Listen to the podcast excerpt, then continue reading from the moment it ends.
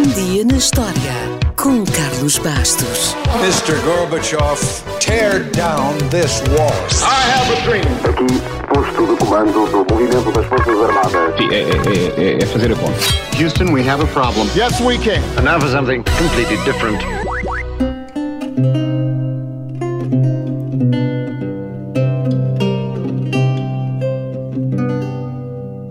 Em 1977, três anos depois do fim da ditadura, estreou em Portugal Gabriela, uma novela que mudou os nossos hábitos e que parou o país. Parou, literalmente. Houve até várias reuniões adiadas na Assembleia da República. Se pensa que isto é uma coisa só nossa, está muito enganado. A 14 de março de 1805, a Câmara dos Comuns foi encerrada para que os membros do Parlamento pudessem atravessar Londres para verem a sensação teatral do momento a interpretar Hamlet.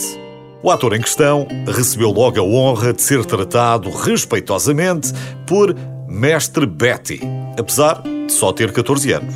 A pergunta é: era uma sensação porquê? Bem, porque o Mestre Betty decorou o texto de William Shakespeare em apenas 3 horas. E dizer que o Mestre Betty era a grande sensação do momento não era exagero.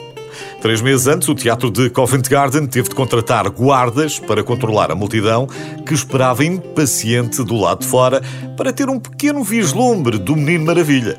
E houve quem esperasse várias horas na fila. Como vê, esta coisa dos fãs já vem de longe. E lá dentro, a coisa não correu melhor. Entrou muito mais gente do que estava previsto, houve gritos e empurrões, lutas pelos lugares, os polícias foram espremidos, os camarotes invadidos, havia cabeleiras e bengalas pelo ar, o calor era insuportável, o ar irrespirável, enfim, foi uma balbúrdia, não cabia nem mais uma agulha no teatro, mas houve espetáculo.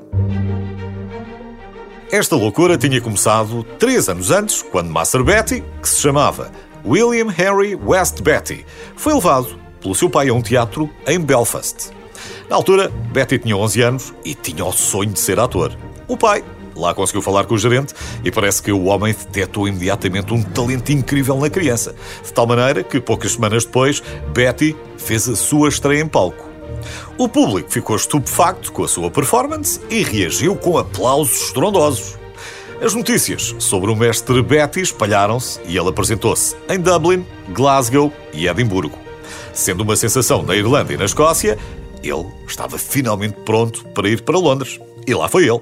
Foi homenageado pela alta sociedade, convidado pelo rei Jorge III para jantar no palácio e, como na altura ainda não existiam t-shirts, as multidões usavam faixas e medalhas com a sua cara.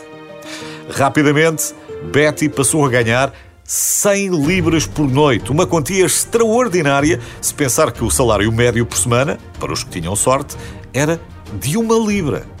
Mas a fama, assim como chegou, rapidamente desapareceu.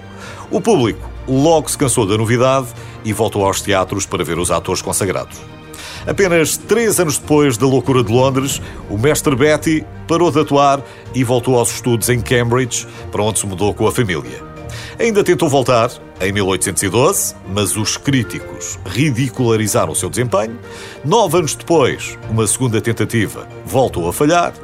A reforma definitiva ocorreu em 1824, após a qual Mestre Betty dedicou-se a causas beneficentes. Morreu, longe dos holofotes da fama, aos 83 anos, mas, atenção, morreu rico. Felizmente, não esbanjou muito dinheiro que ganhou durante o seu período áureo e viveu desafogadamente toda a vida.